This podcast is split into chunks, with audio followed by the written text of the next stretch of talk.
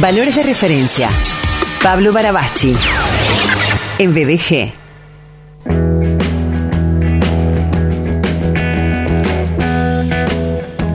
¿Cómo te va, amiguito? Bienvenido. Sergio querido, ¿cómo estás? Eh, yo necesito vacaciones, necesito secretaria, necesito, bueno, necesito chofer. bueno, te sumo la lista de gente necesitada que conozco. Eh, camarín también, bueno, no. Estamos haciendo un grupo de, de autoayuda de gente que necesita todo eso. Mira, justo.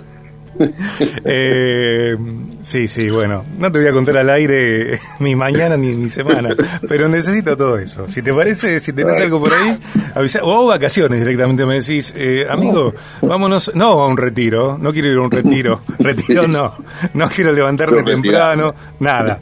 Eh, uno se, que, amanezca uno cuando amanezca y unos mates en la playa, tranquilos, ¿eh? comiendo rico, bebiendo mejor. Eh, dialogando con la paloma, ¿no? Que, en esas situaciones tan nítidas se vuelve. Totalmente. Paul, el jueves pasado comenzaste a presentar la historia de José, uno de los hombres de la Biblia en el Antiguo Testamento.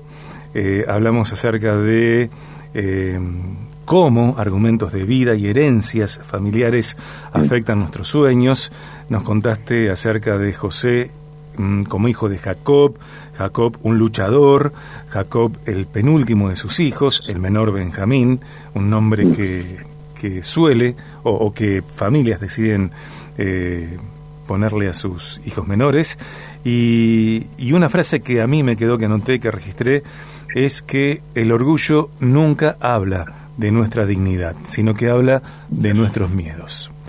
Eh, una frase poderosa como tantas, como tantas que tenés al programa. Hoy llegamos a la segunda parte de la historia de José.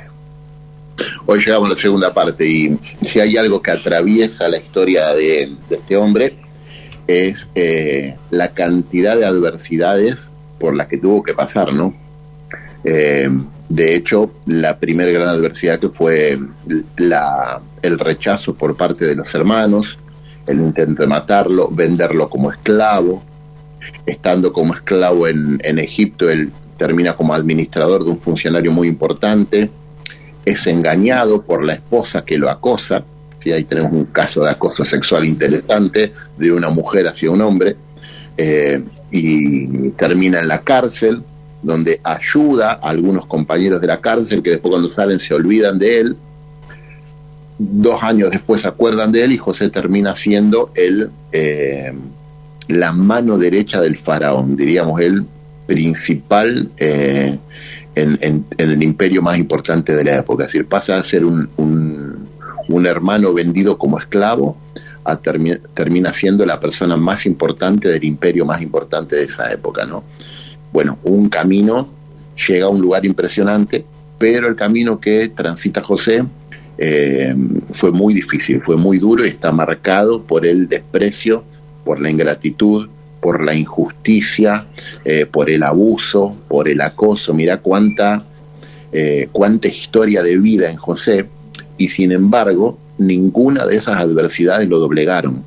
él alcanza, él alcanza estar en el destino que él soñaba, en el destino que Dios soñó para él, eh, lo alcanza porque gana todas estas batallas, le gana toda la batalla a la amargura, al rencor y al resentimiento.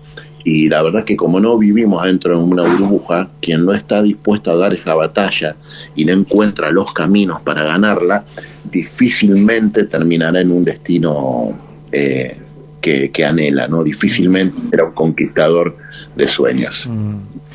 Eh, te escucho y, pienso que las incomodidades tienen mala prensa.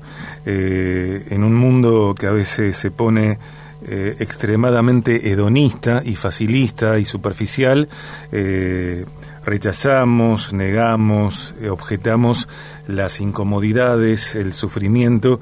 Sin embargo, eh, tal cual los diamantes, los diamantes puros, los diamantes de mayor cotización porque tienen más caras y más brillos, bueno, ninguna vida brilla si no es a través de, ser pulida.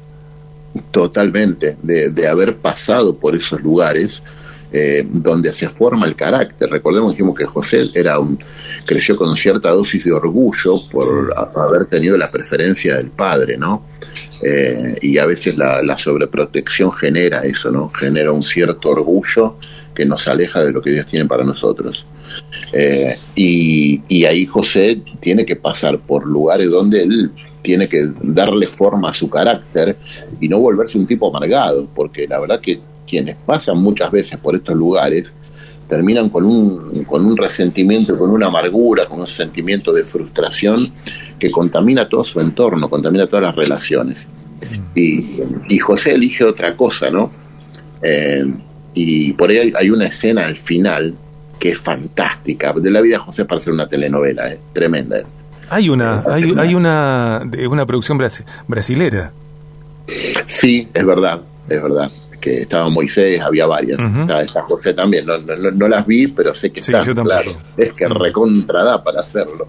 Eh, y después está la película de Disney, y animada, bueno, eh, pero es una historia eh, impresionante. Termina con que José, siendo el señor de Egipto, maquillado como un faraón, digamos, por ponerlo de alguna manera, reciba a sus hermanos, porque empieza a haber hambre en la tierra de los hermanos, de, Palestina, donde vivía, y ellos bajan a Egipto a buscar comida y José los recibe y los reconoce, pero ellos no lo reconocen a José. Eh, y José se va adentro y llora. Hay una escena donde él los perdona a todos. Eh, cuando la verdad que desde ese lugar cuánta gente llega al poder y actúa con resentimiento, cuántos problemas nos ahorraríamos si no nos creyéramos tanto en nuestros pequeños espacios de poder. ¿eh? Ya un pequeño espacio de poder muchas veces nos corrompe. José entendió que el pasado hay que mirarlo con perdón, si no, lo único que hay en tu futuro es una repetición de tu pasado. Mm. Y uno no puede soltar perdón, que es una forma eh, enorme de dar, que no es olvidar el pasado, el perdón, es elegir no cobrar la factura que me deben, porque hay algunas facturas que no se cobran nunca, sobre todo las que manchan tu honor y tu dignidad. Eh, eso uno tiene que elegir que es suelto. No voy a ir a cobrarte porque voy a terminar. Ir a cobrar al que no paga es amargura. y este puede ser un buen ejemplo. Si alguien te debe dinero, ya sabes que no te va a pagar, pero si yendo a cobrar, vas a amargarte, vas a frustrarte, vas a resentirte. Entonces, en un momento hay que decir suelto, ya el hijo no cobre, no estuvo bueno lo que me hiciste, fue horrible, pero elijo desde mi poder de elección no, no cobrarte la honra que me debes y elijo volver a vivir en mi dignidad y no en el resentimiento que me sembraste. Porque el mal puede ser culpa del otro, el mal que me hicieron puede ser, la culpa puede estar en el otro, pero la amargura está en mi casa. Y la única manera de hacer algo en mi casa es tomando yo autoridad sobre eso que es mío. Y la única manera de sacar esos sentimientos de rencor y de amargura es elegir soltar perdón. Eh, y así hacer que el pasado no me defina y poder empezar de nuevo, ¿no?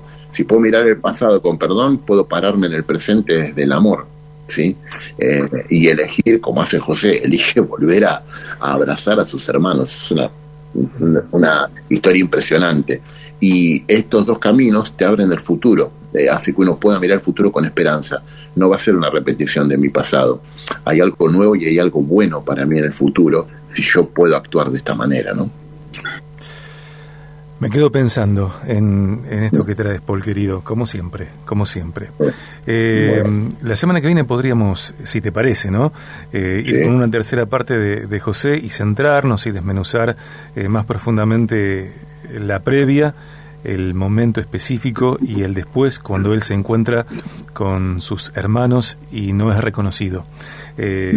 a veces nuestra familia no nos reconoce que, hacemos. Y a veces nosotros no reconocemos a alguien o a personas de nuestra familia. Eh, totalmente. Me parece interesante. Gracias, muchas gracias. Te mando un abrazo más grande que las pirámides, mira. abrazo grande, Sergio. Va a ser un buen día hoy. Claro que sí, claro que sí. Este es el día que ha hecho el Señor, nos gozaremos y alegraremos en él. Abrazo grande, Paul, querido. Abrazo, Sergio. Valores de referencia. Pablo Barabachi en BDG.